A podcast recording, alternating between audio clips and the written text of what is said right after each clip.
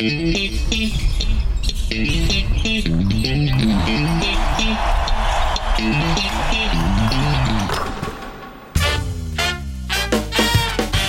ホース三河がお届けするポッドキャストシーホースキャスト略してシーキャス。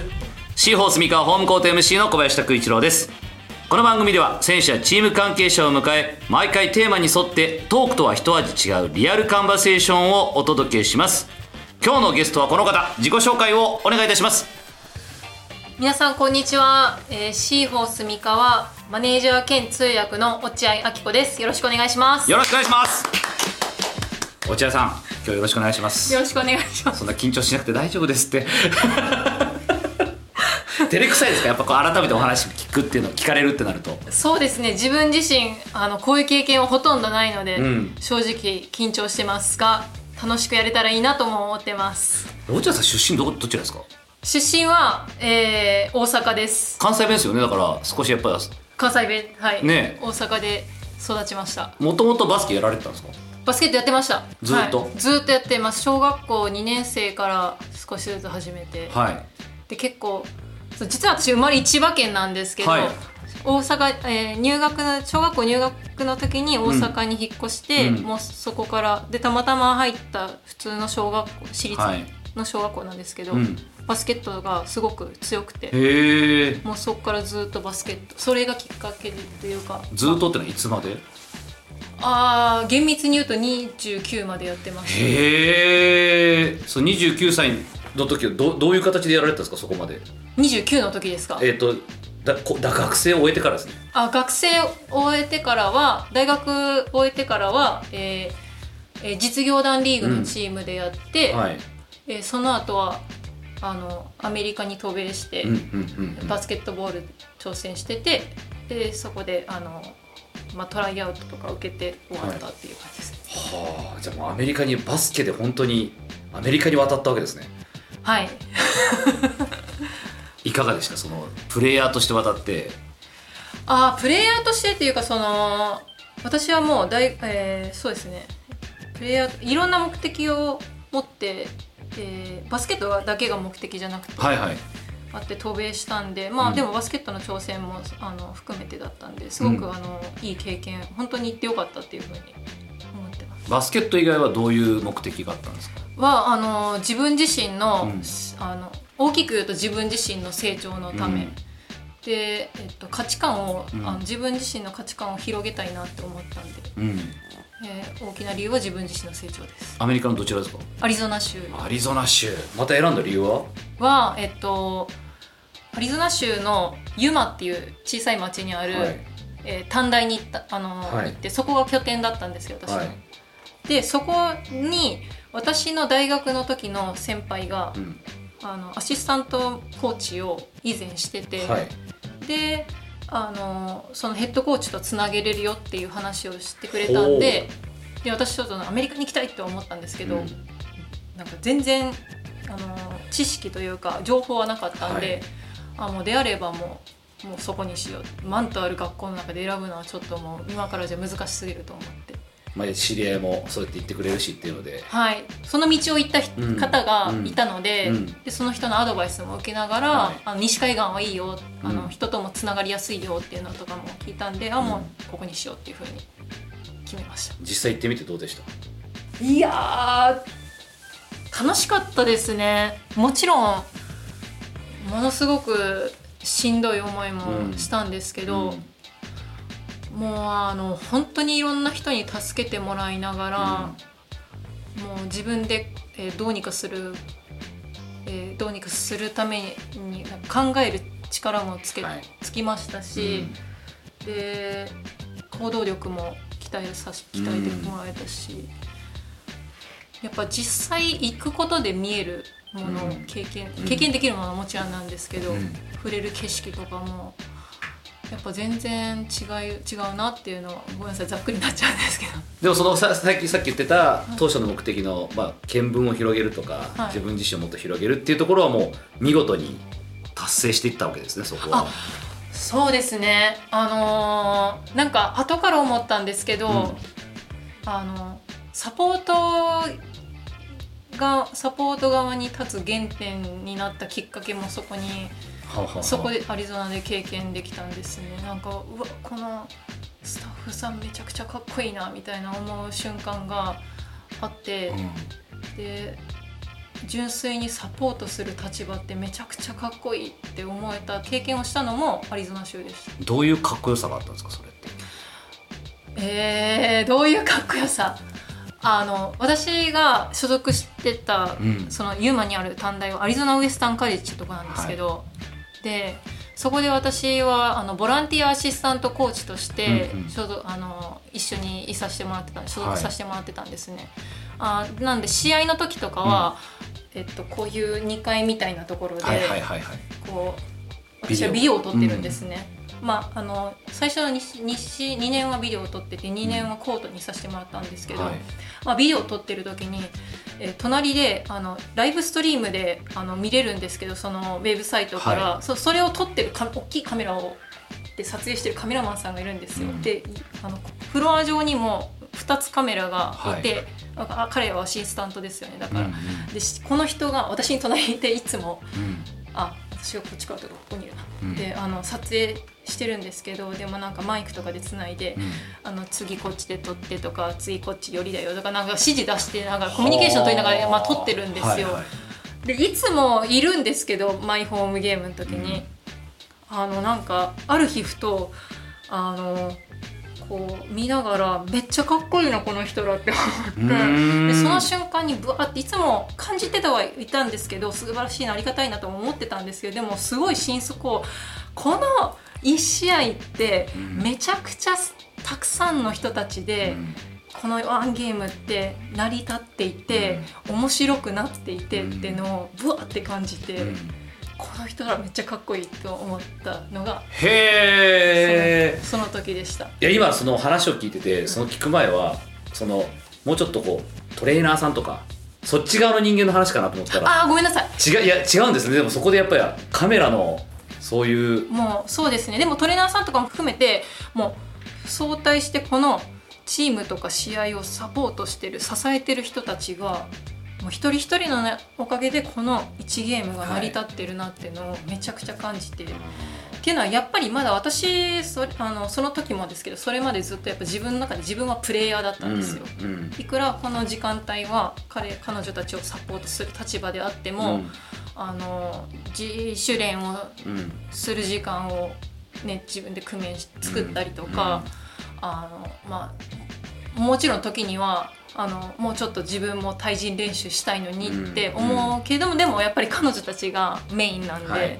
私私はもうあの本当ドリル系の練習までしか入れないんですね。はい。だからもうちょっとやりたいみたいなエゴもあったんですけど、あのなんかもちろん彼女たちを支えたいと思いつつももうちょもっと自分もやりたいみたいな気持ちはあって、でもその日めちゃくちゃそのサポートする人たちのかっこよさっていうのをあの真に感じた瞬間でした。ななんかめちゃくちゃ後付けなんですけどあそれが今もなんか全然あのなんかもうリバウンドも全然やるしみたいなはい感じで、自分の原点なんかな感じますサポートする側に今なってるんで、うんもう逆に今プレイしたいって全然思わない。やりきったんですよ。その時にもうすでに思ったんですか？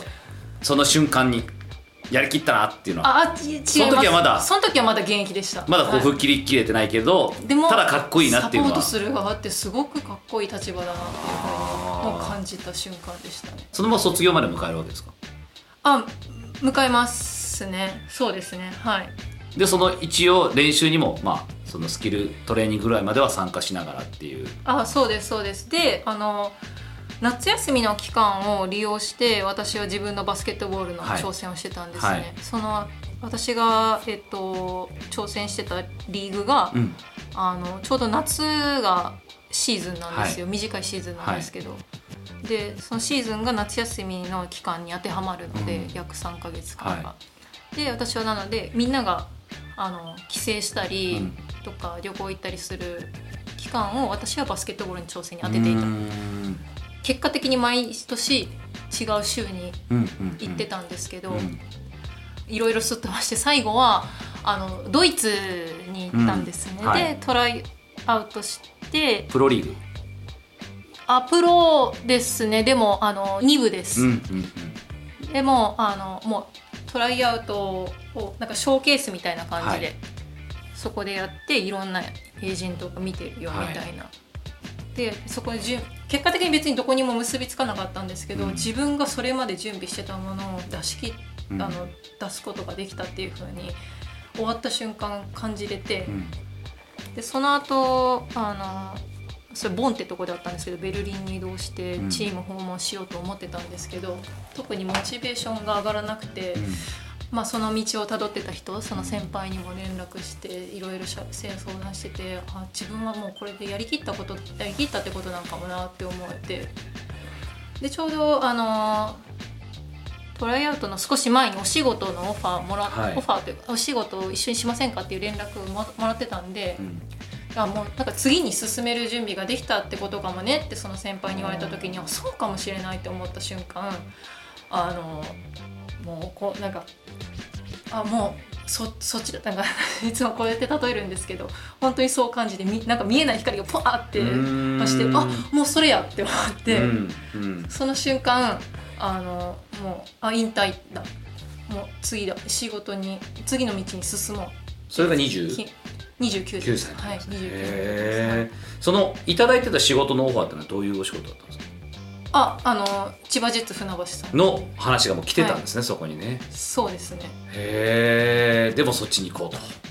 そうですね。あのいただいたタイミングがトライアウト3か月前だったんですよ、うん。最初お話もらった時が、うん。でそのトライアウトに向けて結構な期間準備してたんですよ、うん。っていうのがあの最初その冬に行こうと思った冬と夏にそのドイツでのトライアウトあるんですけど、はい。冬に行ったら冬のがあの中止になっちゃったんですよ、はであのもうめちゃくちゃ悔しかったんですけどであのもうそそれでもうやめようかなともう悩んだんですよ、うん。でもいろんな人のと話して支えがあって夏トライアウト受けようって決めた中でのあの、まあ、いずれやってみたいお仕事っていううん。オファー、あのお仕事の依頼あのお話が来て、めちゃくちゃ迷ったんですけど、まあ、あのトライアウトは行はい、って、行ってっていうのでも行ってよかったですよね。だってそこで完全に今の心境になれたってことは。行ってなかったらなんかどっか引きずったままあ。もしかしたら今の仕事をやってたかもしれないってことですよね。そうですね。あのすごい私がのことすごくよくしてくれてた友達の一人でなんかこう相談乗ってた人くれた人も同じように言ってて、えっと、仕事は取りに行けるけどトライアウトって今じゃんって言われて、もうそれで背中ポンって押してもらえて、うん。決断できたって感じでした。だってプレイヤーってことは年齢もあるし。そうですね。ね私全然怪我しない子だったんですけど29になったらめちゃくちゃ怪我し始めたんですよ。まあやっぱりたなんか溜まってた蓄積されてたいろんな疲れだとかいろんなのもあるとは思うんですけど。そうなんですよ。ああでもそれやっぱり本当でも今言ったみたいにそのな完全に完全にこっちだって気持ち切り替えられたっていうのは本当に大きいんでしょうね。あ大きいです。だから私は幸せな、あのー引退の仕方をできてすごく恵まれてると思います。それもちろんそのスポーツ選手の中でいろんな形のうん。引退を迎えた方っていらっしゃると思うんですけど、うん。まあ、別にその人と比較するわけじゃないんですけどあの、まあ、私は本当にやりきったって思えて、うん。全くプレーすることに未練がないっていうのはすごく恵まれた引退の仕方をしたんだろうなっていうふうに思ってます。たまにでもそこから本当にこうバスケットにももう関わらないみたいな人いるじゃないですか。あそうですよね。そういう意味ではバスケットにこうずっと関わってるっていうのはこれは何かどういう心境なんですかね？いやわかんない。なんなんか結構そうですよね。嫌じゃないんですよねだって。嫌じゃないです。あのーこのバスケットボールあうんアメリカでの挑戦とかをしている中で、あれあのこれをやってみたいこの国に行ってみたいとかはあったんですけど、うん。この仕事をやりたいっていうのはあの実はずっと見つかってなかった状態だったんですね。うん。であのアリゾナにいるあのすごく私のことをよあのお世話してくれたお母さん的な存在の人がいるんですけどその人にあの何か目標を決めた方がいいって、うん。とりあえずでいいから、うん。でその先に向かっていって中でこうあのやっていく中であこういう道もあるんだってあの見つかってもそれは全然よくって、うん。そこに向かってまた次進めばいいって言ってくれてとりあえず何か決めた方がいいよって、あ何しようって思ってあのスポーツに関わってたいなっていうのはなんかパッと思いついたんです。よ、はい。ででもバスケットボールしかしたことないんだなとうか、んで英語これだけ、あのやってきたし、あ英語ぜめちゃくちゃ苦手だったんですよ、うんうんうんでこれだけやってきたから英語も使っときたいなって思って、でその大学の先輩の存在が結構近い存在にい,、うん。たからかあバスケットボールと英語で通訳かなみたいな通訳目指そうみたいなのから始まったんでなんかもうバスケットボールに携わってる前提で動いてたのはあ自然とあったみたいで自然とあったみたいですね。はい。いでもすごくそれって幸せなことでもありますよねやっぱり。そうですね。何かやりたいことを見つけれたっていうのは良かったなと思いますしその目標だった場所で今お仕事できてるっていうのはすごくありがたいことだなってでまあ千葉でその後茨城でしたっけ？茨城ロボッツに、はい、行きました。で今こうしてシーホスへってことですけど、はい。まあ、ちょっとまあそれぞれのチームはいろいろまた事情があると思うので、ちょっとあまりここは深く聞かないんですが、とはいえその、まあ、千葉に来て茨城で外からシーホースをこう見てたわけじゃないですか。ああはい。まああんまり意識はしてなかったかもしれないですけどパッとした印象としてはどんなチームの印象でした？あもうあのタレント揃いのチームあであの本当にトップなんか8はもちろんだけど4とか、あの千葉でもオールジャパンの時に対戦してるんで、はい。必ず大会関係では上位に食い込んでる、ハイレベルなうんうん。うん。タレント揃いのチームっていう印象でした。そういう印象だったんですね。はいはいはい。で今回マネージャー兼通訳ってことなんですよね。はいはい。これもまた今までっていうのはどういう形でした？今までもその職業を、行ったり来たりだったり、うん。どっちもだったりってはい。いうはい。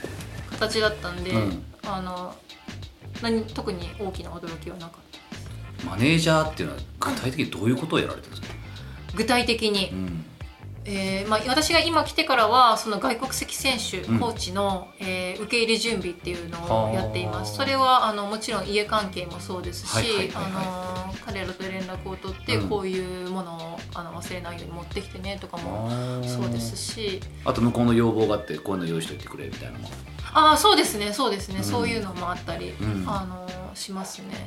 彼らがあの日本に来るのを受け入れれる準備を今あの他のスタッフさんの協力のもとやってるっていう感じですね。そうか今までマネージャーって存在ってボーノさんだけだったんでしたっけ？だからボーノさんが今まで全部やってたようなことを今分担しながら。あそうですね。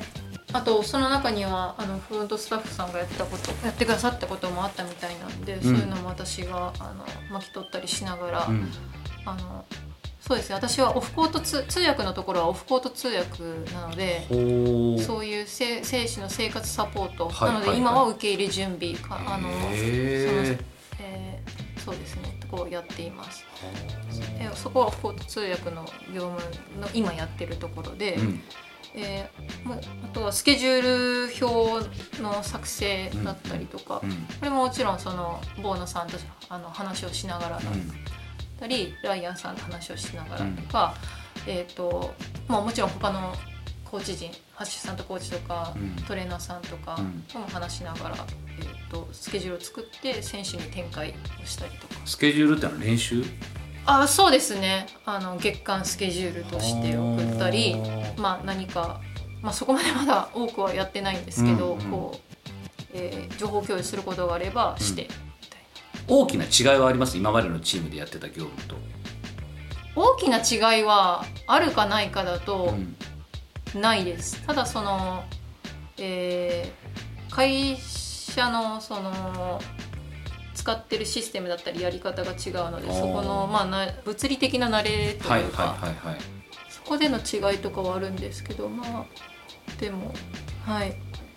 そうですね。大きな違いはないかなって感じシーホース来てまだね期間は短いかもしれないですけど、はい。どんな驚きがありました？驚きはもうこの環境の良さですね。ああやっぱ違うんですね。もう一つに集約されてる体育館があって。体育館があって選手がウェイトルームにその同じ建物の中にあってすぐ行けるアクセスの良さ、で、えっと、フロントの方ともあの簡単にコミュニケーション取れる距離感。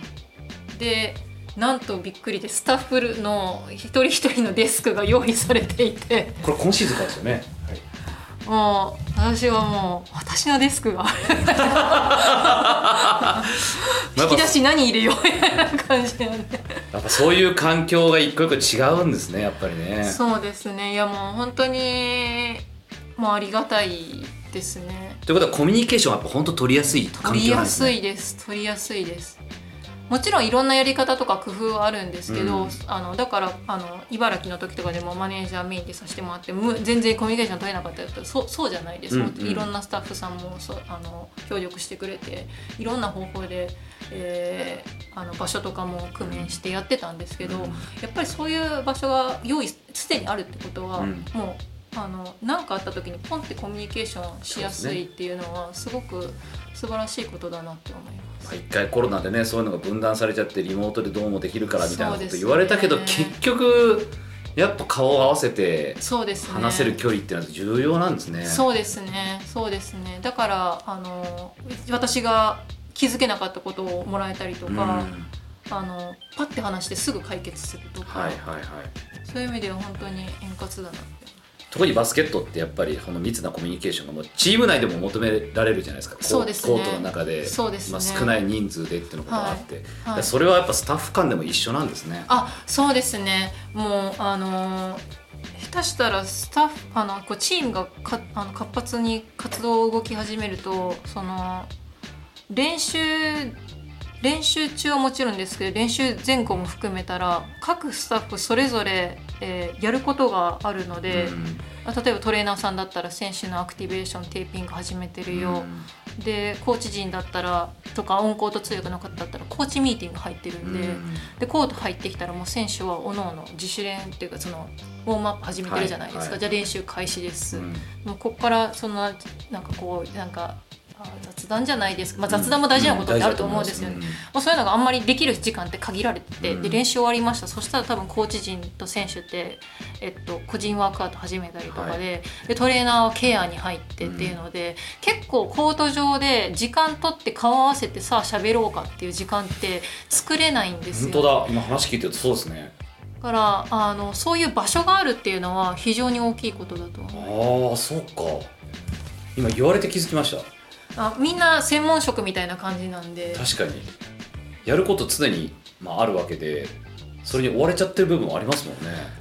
そうですね。まあそういうならないように持っていきたいなとは思ってるんですけどあの各々の動きがそのあるので選手に対してベストな、あの環境を提供するために。っていうのははいありますね試合、まあ、練習もそうなんですけど、まあ、試合とまた練習でいろいろ状況も違うと思うんですけどマネージャーとしてやっぱりこう接する選手と接するってすごく気を使わなきゃいけないところってたくさんあると思うんですけどああはい。落合さんどんなことを気をつけてます？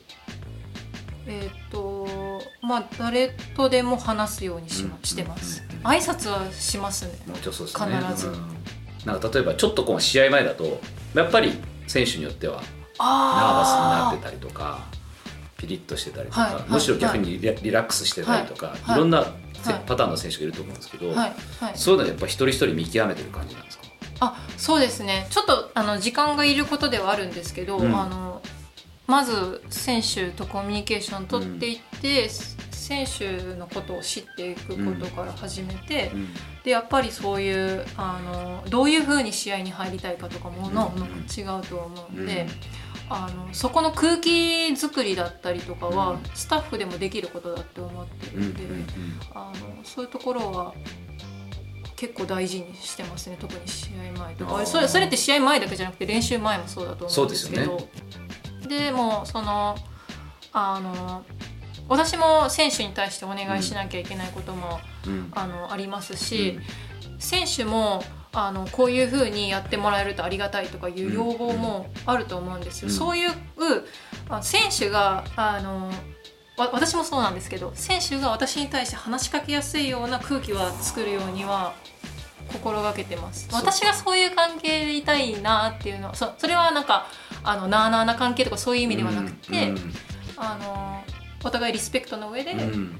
あのこう気軽にうん。あのなんかこういうこうしてもらえるとありがたいんだけどっていう声とか聞けたりとかが、あの拾えたらあそれ私で調整できることだよとか、うん。あそれちょっと確認してみるねとかいうのが、そういうやり取りがやりやすい関係でいたいんでそういう私に話しかけやすい空気を作ろうっていうのははいはいはい意識してます。やっぱそうですよね。その空気作りってすごい実は大事ですよね大事かなって自分は思います。なんかマネージャーさんもマネージャーさんでその人の色があるとは思ってるんで、これが正解ですとは私はあの言ってるわけじゃないんですけど、うんうん。私も気づけてないところもあるかもしれないし、やっぱり詰まるところはチームが選手がコーチがあのバスケットボールこの試合に向けてやりやすいようにうん。したいっていうのがあるんでそうですね。そうですね。そこはそうですね。だからまあこれから、まあ、特に新しいチームだからはい。もう本当ゼロからみたいなものじゃないですか。そうですね。石井選手とは千葉時代一緒でした？あ一緒でした。そこはやっぱ心強い部分あります？あそうですね。あのー楽しみですね。心強い。そうですね。あのーうん。最初お互いびっくりしたんですよ。一緒やみたいな感じで、うんうんうんでもまあ楽しみだなって思いこれも B リーグになってからありますからね選手も移籍も激しくなってるけどスタッフもやっぱりはい。移籍が激しくなってる部分もああるから。そうですね。そうですね。あまたこのチームで一緒になったねっていうこともいろいろあるじゃないですか。そうですね。面白いですよね。本当巡り合わせで。ちなみに石井選手はどんな選手ですか？ちなみに同い年なんですはいはい。えどんな選手、はい。僕明日 C キャスやるんですよ。あそうなんですか、、はいやお僕らと勝手なイメージはもう侍みたいなイメージであああのーそう。えーっとねあの結構面白いですよ。ボソボソなんか言ってる。あそういうタイプなんですか？あのーそそうそういうタイプだと私は。これ大丈夫ですか？いいぜもう全然これ全部使私います。は全国の石井選手ののファンを敵にも。いやいやいやいやこういうのを多分知りたいんですよ、あのー結構喋ったら、うん、結構面白いだ結構いいそう僕もそれもあってすごい最初のイメージはすごいストイックで、まあ、ストイックな部分はもちろんあると思うんですけど硬いってイメージなのかもしれないですけど実はでもお茶目な部分たくさんあるんじゃないかなっていうのがあー私はそのはいそれが合ってると思います。よかった。じゃあ明日そのスタンスで臨みます 失礼のない範囲で。全然全然。なんか彼に対して私リスペクトしてるところもいっぱいあるんですけど、はいはい。でも一方でそのそういう彼のキャラクター的なところは掘れば掘るほど面白いとあ思います、ーいいな。いや人間らしいですね。だからその辺はね。人間らしいです。その辺だから今後もしかしたらまあシーホースでも今までとイメージが逆に落合さんが持ってたイメージと全然違うじゃんっていう選手たちもたくさん出てくるでしょうね。そうですねうん。楽しみですね。ちなみになんかこの人ってなんかイメージあります？だ今シーホースの今いるメンバーで。ああの一個えっと私ダバンテガードナー選手が、うんうん。あのちょっとこ申し訳ないですけど怖い怖いっていうかなんか、うんうんうんうん。あのこわもてでねちょっと。そうそうそういうイメージがあったんですけど、なんか他のスタッフから聞いたらなんかひ人見知り？シャイですね確かに。そうすごくシャイって聞いて私その印象は持ってなかったんですよかけらも。だからえちょっと面白いと思って。でめちゃくちゃ彼もお茶目ですよ。あ本当ですか？そう。であの C キャス前聞いて、はい。過去のやつ、はい。なんか結構おっとりしゃべるじゃないですか。そうなんですよあのあなんか印象と違ったなと思って。俺あんまりヒップホップとか好きじゃねえしっつって。R&B でチルしたいっつって。だからそういうそういうのを考えたらあの本当そうですよね。全然思ってたのと印象と違ったみたいなのはあのあるかもしれないんで楽しみです。特にそうですよねその外国籍の選手とはいこう接する、まあ、ケースが、まあ、通訳も兼ねてるからそうですね。まあ、もちろんライアンコーチもそうだし、まあ、そういう増えるわけですもんね、で。そこをまたつなぐ役でもありますもんねあ日本人選手たちともそうですねそうですねはい。その辺がまたちょっとこう面白いところでもありますよね、面白いですね。シーホースの会場ってこうアウェーチームとして来た時になんかどんな印象を持ってました？達夫のイメージ。おお達夫さんのどんな意味ですか達夫さん。いや私結構動画あ面白い面白い。面白いですか？あのあれがあれが好きです。あのあのなんかここにうなんか棒でつながった人形 ざわついたパフュームですね。れめっちゃ面チョコレートディスコですね。白いあれす全部ごく世間をざわつかしたやつですね。めちゃくちゃ面白かったあよかった。達夫さんに伝えておきます。僕もあの一応ね毎回ハーフタイムで一緒になってやらせてもらってるんで。あれがはい。ごめんなさい。なんか変なとこばっか拾って。いえいえ。ありがたいです。でもそうやってやっぱ達夫をああやっていいですね。認識してくださってるんですねみんなね。いやもうメインくらいちゃうかな。そっか。そっか。あのたるキャラクター的な存在かなって勝手に。まあ、ほ唯一無二は唯一無二ね。唯一無二。他にないですもんね、はい、はい。もう朝公式でもないしみたいな。それがまたねなんか面白いですよね。キャッチーというか。そうですね。ちょっとじゃあ達夫さんにもなんか落合さんに絡みに行くようにいや大丈夫 です。どうしたらいいか困っちゃう。か遠くで見てたよ。らそうそう面白いな。あのなんか写真中島さんとあのはい。えっと、メインのキャラクター。あつあのロボットの？あじゃあシーオシオス君。シーホースシオス君。シオス君の名前。うんうんうんそうこれカットこれカット。お願いしますこれカットお願いしますお願いしますお願いしますお願いします。そう。もう一回最初から。あの中島さんかけるさんとあのシーホース君と、あの達夫さんのスリーショットはい。の写真がツイッターで上がったと思うんですよ、あの瞬間私あの覚えてるんですよこう行ってあやば写真撮ってるって思って、うん。であのこうちょっと壁側に行ったつもりだったんで。そう。そこにね。だからね見た瞬間にあ隠れれてなかった。そういうの達夫さんいじり出すんでちょっと。よく見つけた。そうなんですよ。あの人ねいっぱいそのちゃんと過去を掘り下げて持ってくるんで。面白い本当じゃあちょっと達夫さんももしかしたらシーズン中こう絡みがあるかもしれないですけど。そうですね。その時はちょっと優しくはい。接してあげてください、はい。ち今試合中やからとか言って ファンブースターの皆さんとかにはなんかこうなんて呼んでほしいとかあります？ああなんて呼んでほしい。えーっとキコキコさん。うん。キコって呼ばれてることが多いんで、でも、はい、見かけたら「キコさん」っていう。そうですね。よっはいぽど、よっぽど何か大変なお仕事をされてる時以外は。あもう全然あの声かけていただいても。はいはい。嬉しいです。ぜひじゃあちょっとファンブースターの皆さんこれ聞いて、はい。キコさんをぜひ「キコさん」と声かけて。はい。もしよければ。ください。では ぜひまたいシオース三河これから今シーズンもはい。どうぞよろしくお願いします、あよろしくお願いします。今日はキコさんのお話を伺いました。どうもありがとうございました。ありがとうございました